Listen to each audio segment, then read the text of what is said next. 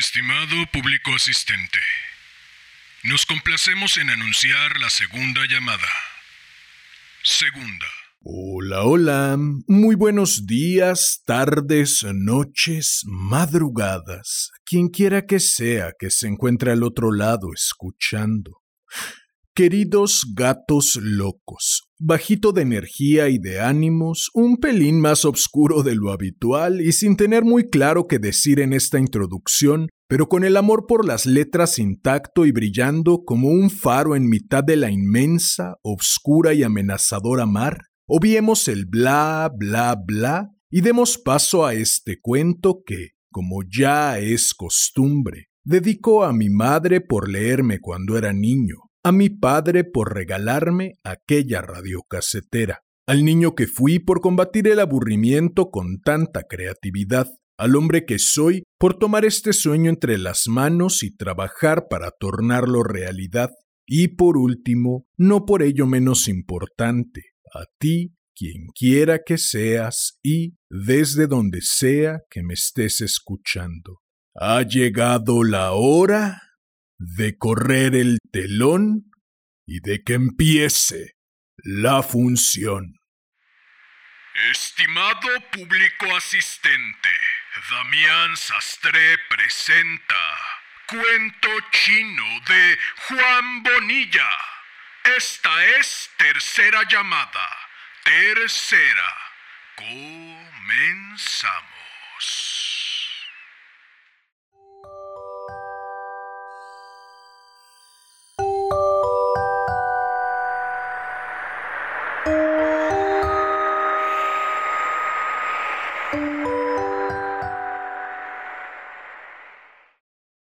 Camino de Xi'an, me detuve en una aldea para aliviarme la sed y aprovisionarme de frutas que me permitieran no volver a detenerme. Era mediodía y el sol esgrimía en el aire sus alfileres calcinantes con la hazaña de un enemigo impío. Me entré en la primera taberna del poblado y me asistió la única persona que se encontraba en su interior, fomentándose un poco de brisa con un abanico de proporciones gigantescas. Solicité agua, y el anciano que se refugiaba tras el mostrador me dijo que lo mejor para eliminar la sed era el kanji. Ignoraba ese brebaje, pero como estaba recorriendo China para apilar datos y coleccionar detalles que enriquecieran mis reportajes, obedecí ciegamente la sugerencia y me hice servir un vaso de kanji. La orina del demonio no puede resultar tan repulsiva como aquel líquido transparente que bajó por mi garganta como un tren en llamas que explosionó en mi hígado. Efectivamente, la sed desapareció, a cambio de lo cual tuve que sentarme para no perder la conciencia. Por unos segundos la vista se me averió y solo recuerdo haber visto al viejo tabernero sirviéndome otro vaso del brebaje, acompañando la acción con unas palabras que venían a informarme que el segundo disparo del veneno producía mejores efectos que el primero. Ni qué decir tiene que esa afirmación quedó de momento por lo que a mí respecta, aunque solo de momento, sin prueba que la avalara. Cuando me repuse exigí un buen tarro de agua, no para matar una sed cuyo cadáver ya se había descompuesto, sino simplemente para despejar mi boca de la llama que seguía calentando. El agua disolvió algo del sabor del kanji, pero mi lengua siguió durante un buen rato tan anestesiada como si la hubiera pisoteado un pelotón de militares. Pedí indicaciones al anciano acerca de la situación del mercado y el anciano me informó que todas las calles desembocaban en el recinto donde a aquella hora se congregaba todo el pueblo. Evidentemente, que su taberna padeciera el desasosiego del vacío impelía al tabernero a guardarle rencor al mercado. Le rogué que cuidara de mis bártulos y el anciano sonrió por toda respuesta. Prometí volver en menos de una hora. La muchedumbre atestaba en efecto el mercado, sin embargo no producía el estruendo propio de las muchedumbres. Hablaba en susurros, levantaba un leve rumor que contradecía el número de asistentes. Me puse a buscar los puestos de frutas y en uno de ellos dilapidé casi todo lo que llevaba. El resto de mi capital lo había desapercibido en un cinturón que viajaba en un bolsillo interior de una de las carteras que custodiaba el anciano. De repente sentí desconfianza hacia él. Iba a apresurarme a regresar a la taberna cuando unos gritos sobrecogedores se impusieron al rumor de la muchedumbre. Los gritos procedían de la zona donde se comerciaban las telas y los vestidos. Lo que más me sorprendió en aquellos momentos era que el rumor de la muchedumbre no se apagara, como debería haber sucedido, para luego elevarse con más fuerza, como síntoma de la inquietud nacida ante los gritos aquellos. Siguió en el mismo tono, como si aquellos gritos no hubieran sido escuchados por ninguno de los componentes de la multitud, como si a nadie afectaran, y sin embargo, los gritos continuaron. Yo los oía acercándose hacia donde yo estaba, sin distinguir aún qué proclamaban, aunque determinando ya que los arrojaba una mujer. Poco a poco pude ir distinguiendo algunas de las palabras que emergían de su garganta rota. Imploraba que la mataran. Estaba pidiendo que alguien la favoreciera hincándole un puñal. Exigía clemencia a los vecinos. Debía de tratarse de una loca. Pronto la vi.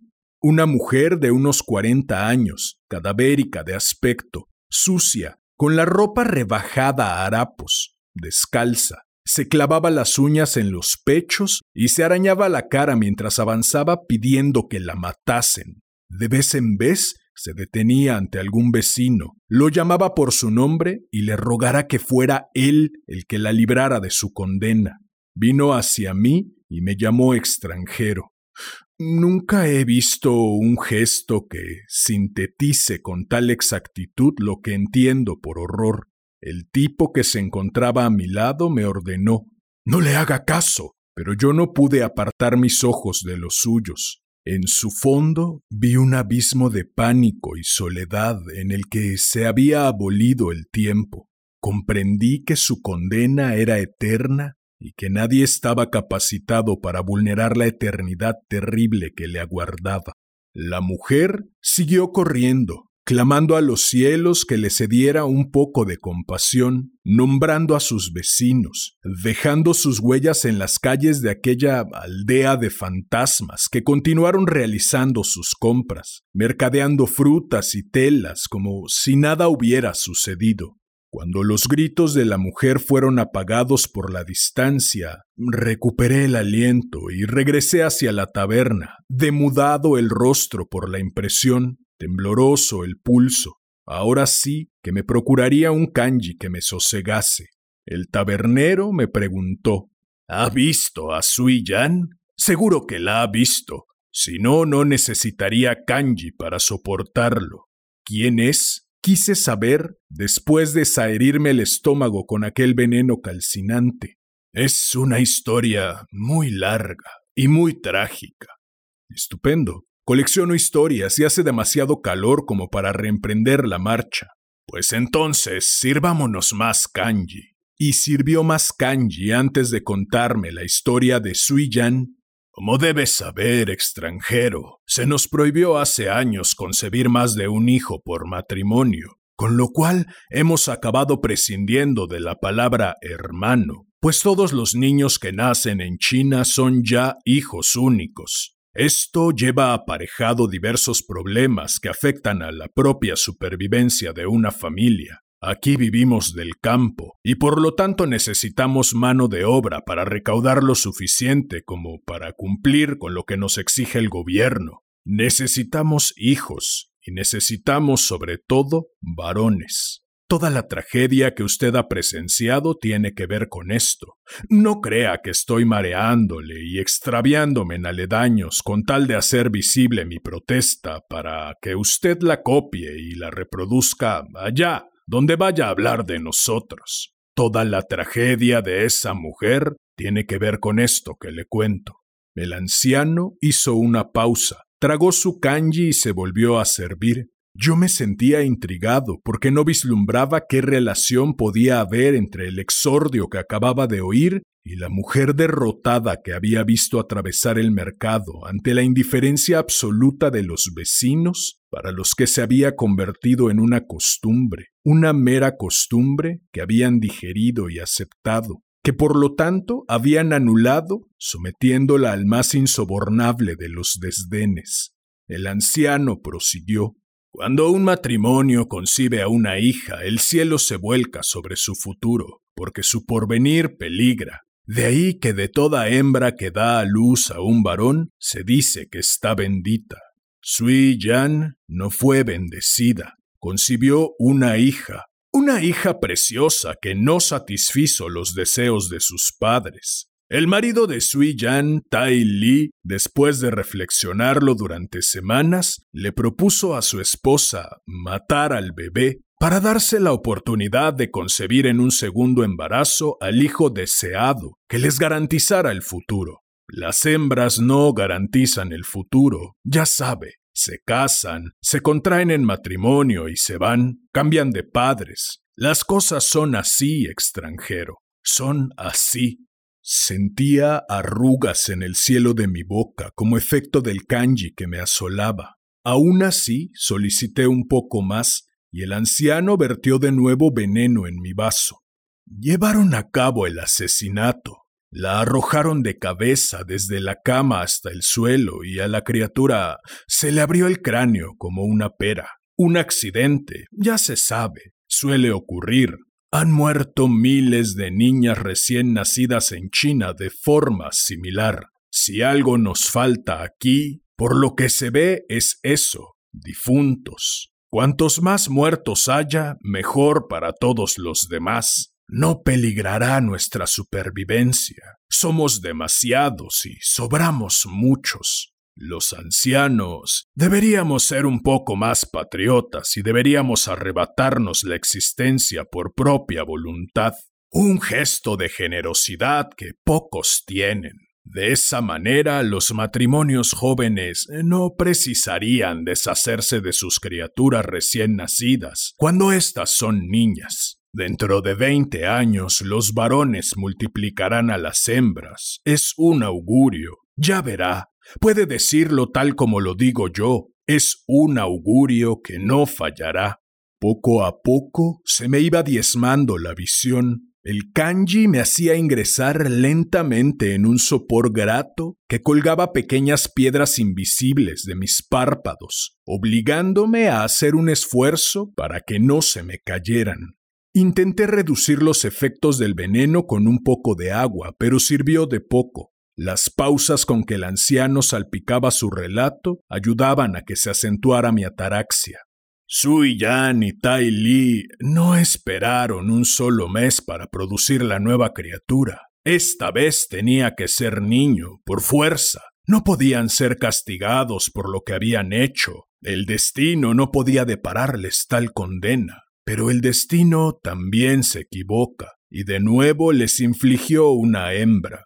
Tai Li llegó a pensar en suicidarse. Se pasaba las horas ahí, donde está usted, empapándose de kanji. Y el kanji es leal y honorable cuando le muestras respeto, pero cuando se lo pierde se convierte en la peor de las serpientes. Se te enrosca en la garganta y te inyecta su veneno consiguiendo que ya no puedas prescindir de él. Yo trataba de no suministrarle todo el kanji que me pedía, pero cuando un hombre cava día tras día su propia fosa, cuando con sus propias manos decide abrir un agujero en el tiempo donde encerrarse, uno no puede hacer nada.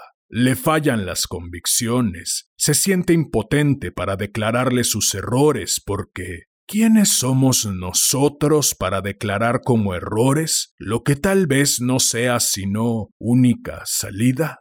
Yo intentaba imaginarme aquel hombre ocupando el mismo lugar en el que yo me encontraba. Intentaba dibujar su rostro, recreando al anciano tabernero, haciéndolo más joven. Tal vez fuera como él, tal vez fuera su propio hijo, y por eso conocía con tanto detalle la historia. Tal vez fuera él mismo, aventajado en unos pocos años, convertido en un anciano que había olvidado incluso quién había sido. Matar a la segunda criatura ya sería excesivo. La justicia le reclamaría explicaciones que no sería capaz de dar. Se hundiría en la miseria y su mujer quedaría atrapada como cómplice del asesinato. Así que optó por una segunda salida, también peligrosa, pero al menos legal.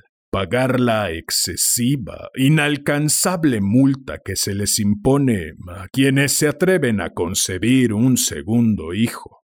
Cuando una hembra está embarazada por segunda vez, puede optar por abortar a costa del gobierno o concebir a la criatura, después de lo cual se le operará para que no vuelva a tener hijos cuando se levante la veda y se recupere la palabra hermano. Dicen que para dentro de diez o quince años se permitirá un segundo hijo sin multas. Ya veremos. Tai Li hizo cuentas y resolvió que merecía la pena arriesgarse, someterse a la justicia y satisfacer la multa que se les impone a quienes conciben un segundo hijo y mantienen viva la palabra hermano. Yo tenía dos hermanos, murieron ya, cada uno tuvo tres hijos. Yo no tuve hijos, solo una hija que se marchó hace ya mucho tiempo. Se casó con un hombre que le prohíbe venir a visitarme. Su madre, mi mujer, se murió de cansancio o de tristeza, no lo sé.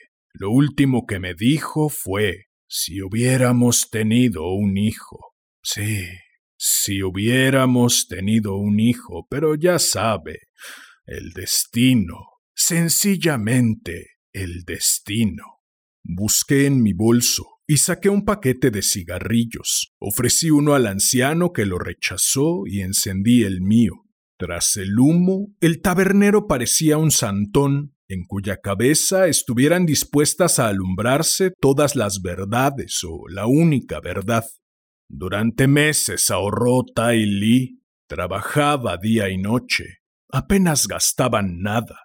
La niña padeció hambre, sacrificada de esa manera a la urgente necesidad del hermano. Cuando reunieron el dinero suficiente para pagar la multa que les impondrían en cuanto se denunciara el embarazo, decidieron retar otra vez al destino y fabricarse una esperanza.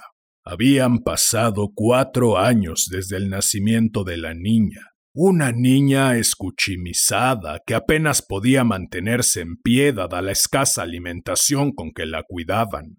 Tai Li me contaba en aquellos meses que si nacía otra hembra se mataría después de matar a su mujer y a las dos niñas, pero no hizo falta.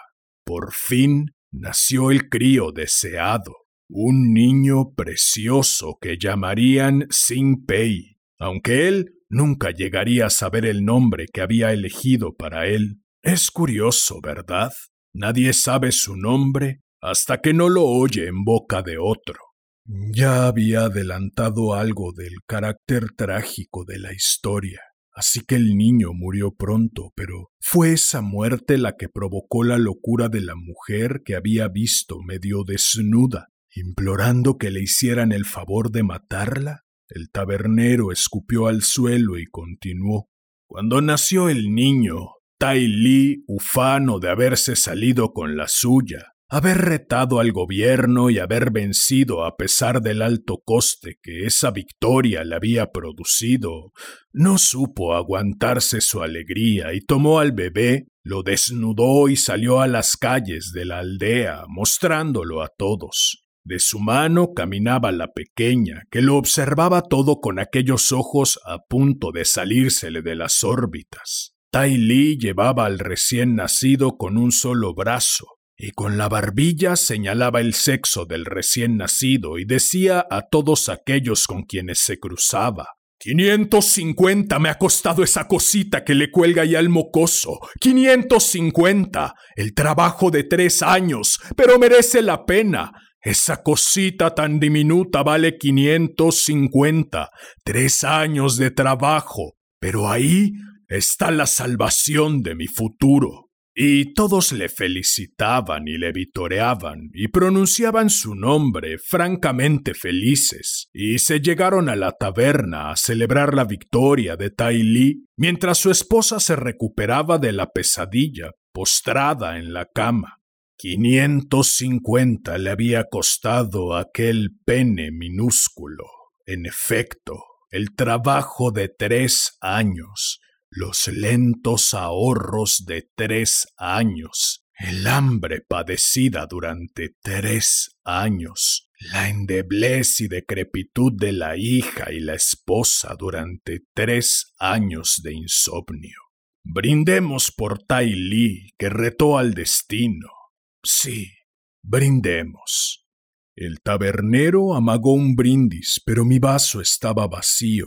Lo volvió a llenar y entonces sí, brindamos por aquel hombre que estuvo sentado donde yo me encontraba, y un nuevo tren ardiendo me arrasó la piel de la boca, descendió por mi garganta y estalló en mi hígado, subiéndome hasta el cerebro la temperatura infernal que me obligó a cerrar los ojos y exhalar un suspiro. Pero con el destino no se juega. El destino tiene las cartas marcadas y es un bromista. O a lo mejor no es un bromista y también comete sus equivocaciones. ¿Quién sabe? Yo no lo sé y no me quejo de no saberlo. No me quejo por nada. Siempre es mejor no quejarse.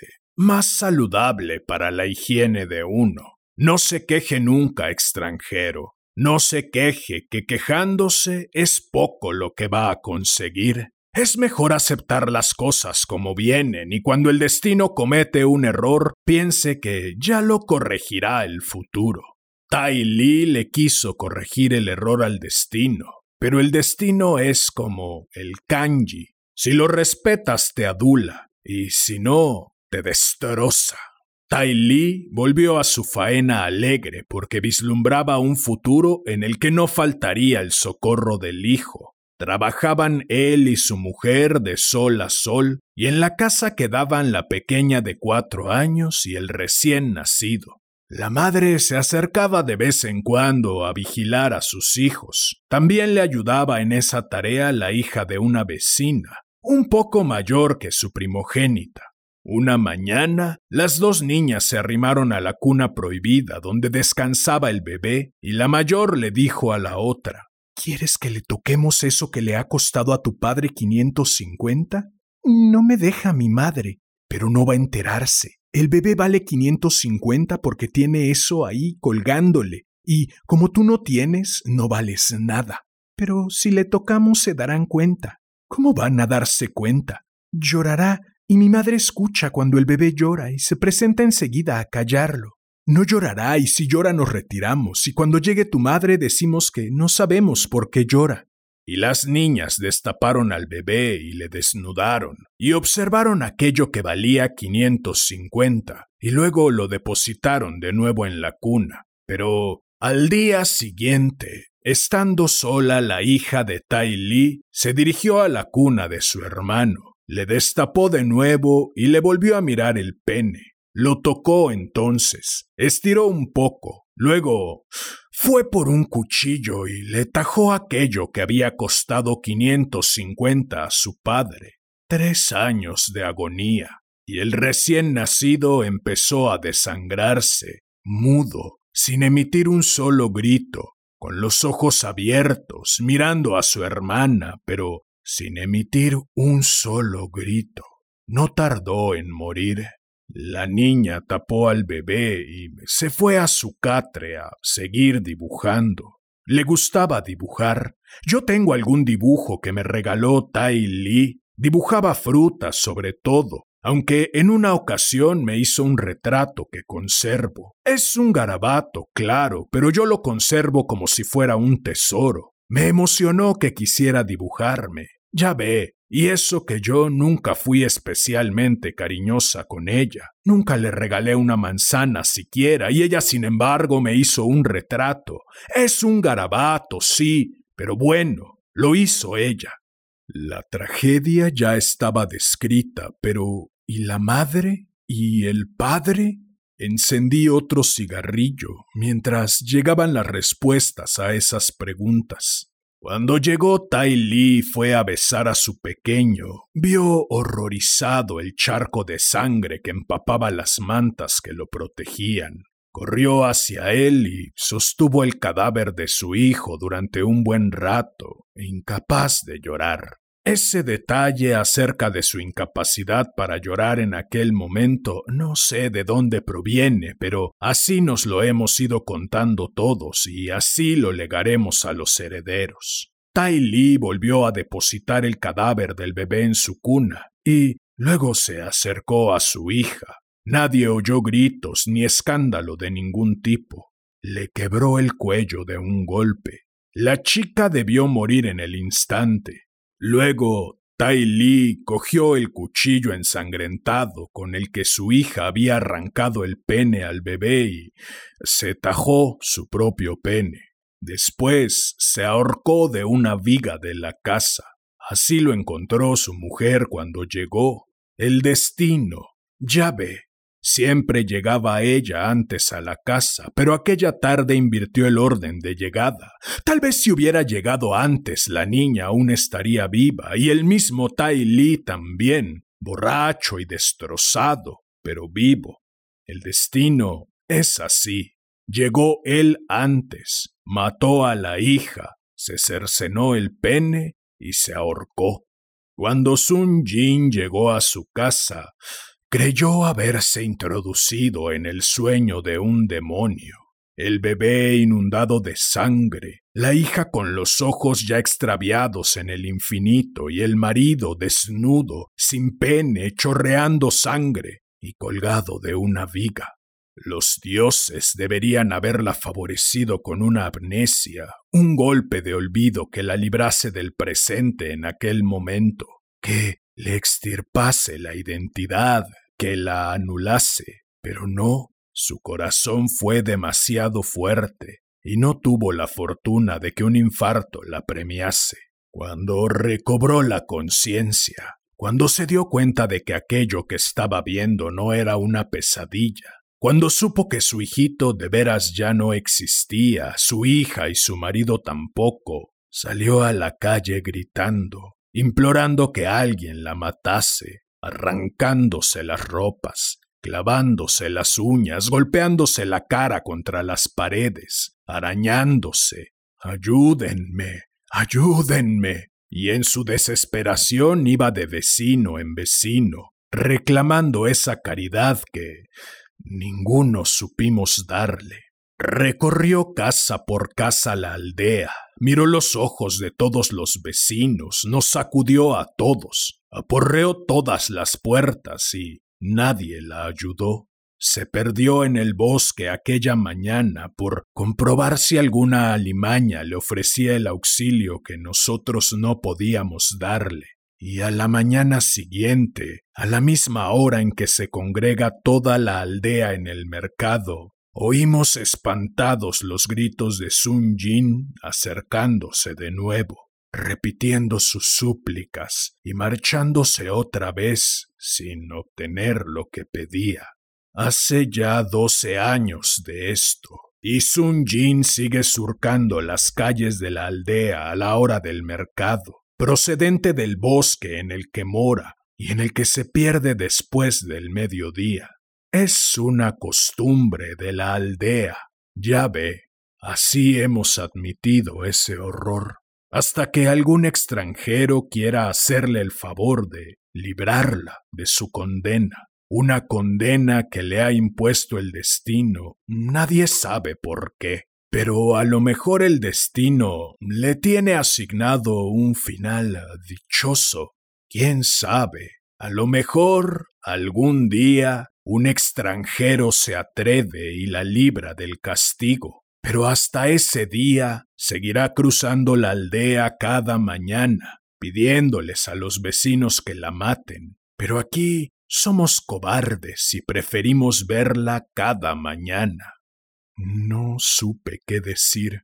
Pregunté cuánto debía por el kanji y el tabernero me dijo que nada. Me fui sin agradecer siquiera la gratuidad del veneno. Vuelva alguna vez extranjero o mande compatriotas suyos a esta aldea maldita. Tal vez alguno de ellos sea una de esas erratas del destino que corrija nuestro pasado. Puse rumbo a Xi'an pero al bordear el bosque experimenté una inquietud extraña, un desasosiego pungente que fue sometiéndome hasta convertirse en una certidumbre. Yo había detenido mis pasos en la aldea, había llegado a conocer la historia de aquella mujer, su tragedia, había sido emponzoñado por el soporífero alcohol del tabernero porque ocupaba un papel en esa historia. Yo sería el encargado de finar la tristeza perturbadora de aquella mujer, de acabar con sus súplicas, de dedicarle un poco de comprensión y liberarla de la onerosa pesadilla que la había hundido.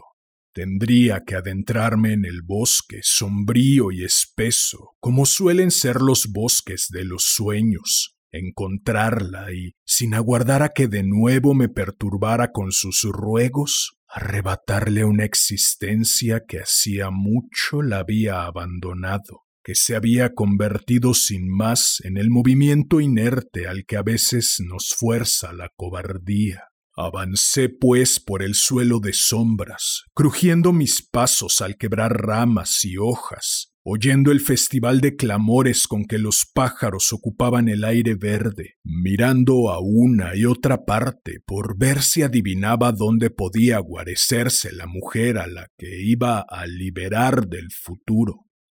No tuve que encontrarla, la vi acercárseme, lenta, sin que sus pasos quebraran ramas ni hojas secas, fijos los ojos en mi mirada fija, tenso el gesto, como el de una máscara de piedra. ¿Qué buscas, extranjero, en este camino? He venido a obedecer tus súplicas. ¿Quieres decir que estás dispuesto a matarme? Y sonrió, y entonces vi que le faltaban tres dientes, y me pareció más vieja que en el mercado. Sí, si sigues queriéndolo. Yo hace mucho que no tengo más deseo que el de morir, pero no me preguntes por qué entonces he seguido viva, si al fin y al cabo una de nuestras capacidades es la de adelantarnos a la muerte, provocándonosla nosotros mismos. No sabría qué contestar. Cada mañana al despertar me horrorizo al sentir que aún estoy viva, y entonces corro a la aldea a implorar ayuda, una ayuda que nadie me ha querido conceder nunca. Por eso estoy aquí. He venido de muy lejos y ahora sé que nuestros destinos se cruzaban en este bosque. ¿Sabes por qué me he atenazado tantas veces en que yo misma iba a concederme la muerte? ¿Por qué? Por temor a que luego de muerta recuperase la conciencia en un lugar donde volviera a reunirme con mi esposo. Lo he detestado tanto durante estos años que no soporto la idea de volver a verlo. Confío ciegamente en que en el lugar al que parto no hay nada, solo inconsciencia, solo vacío, ninguna imagen, ninguna voz. En el vacío no se propagan las voces, amiga. No te preocupes. Allá donde te diriges se perderá todo lo que eres y todo lo que has sido. Ni yo mismo valoraba las palabras que emergían de mi interior como si una convicción firme, religiosa, las hubiera aprehendido de sabias y antiguas doctrinas hacía tiempo. Sentí que esas palabras no me dejaban hablar, que las palabras en efecto a veces no nos dejan hablar, y acudimos a ellas como una tabla de madera el náufrago, sin reparar en que hay olas cuya potencia no puede soportar ninguna barca improvisada, aunque resulta inevitable pensar que cuando se ha alcanzado un trozo de madera tras el naufragio, se está más cerca de la salvación, se alimentan las esperanzas por haber retrasado la hora del fin. Pero la hora del fin había llegado. La mujer se me acercó y en un susurro me exigió Hazlo ya. Creo aunque esta impresión debe haber sido embaucada posteriormente por uno de esos artificios a los que tan propensa es la memoria, que todo cuanto recrea lo quiere convertir en mero cine, creo, en fin, que el clamor de pájaros se quebró en silencio cuando hundí mi puñal en su corazón. Luego he soñado a menudo con ese instante, y a veces en el momento de adentrar mi arma en su pecho, la mujer se desinflaba como si fuese un muñeco. Humedecidas por su sangre, mis manos la sostuvieron un momento, mis ojos sostuvieron su última mirada, y mi mejilla recogió su beso agradecido. La dejé allí tumbada en el suelo, mientras los pájaros, si es que de verdad interrumpieron sus cánticos, reanudaron el festival. En pocas horas las alimañas darían cuenta de su escualidez. Salí del bosque y me fui a Xi'an, con los ojos aún nublados por el kanji, la memoria empañada por los ojos de la mujer y el corazón saltándome en el pecho como una pelota.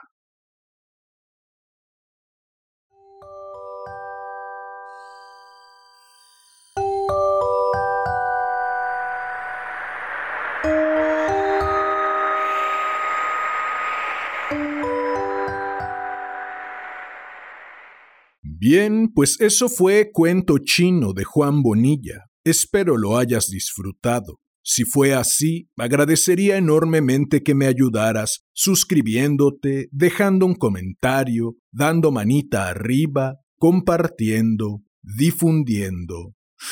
Vale, la muerte como acto de compasión es un tema borrascoso y hoy no ando para borrascas. Únicamente diré, como dicen algunos abuelos, solo el cucharón conoce el fondo de la olla.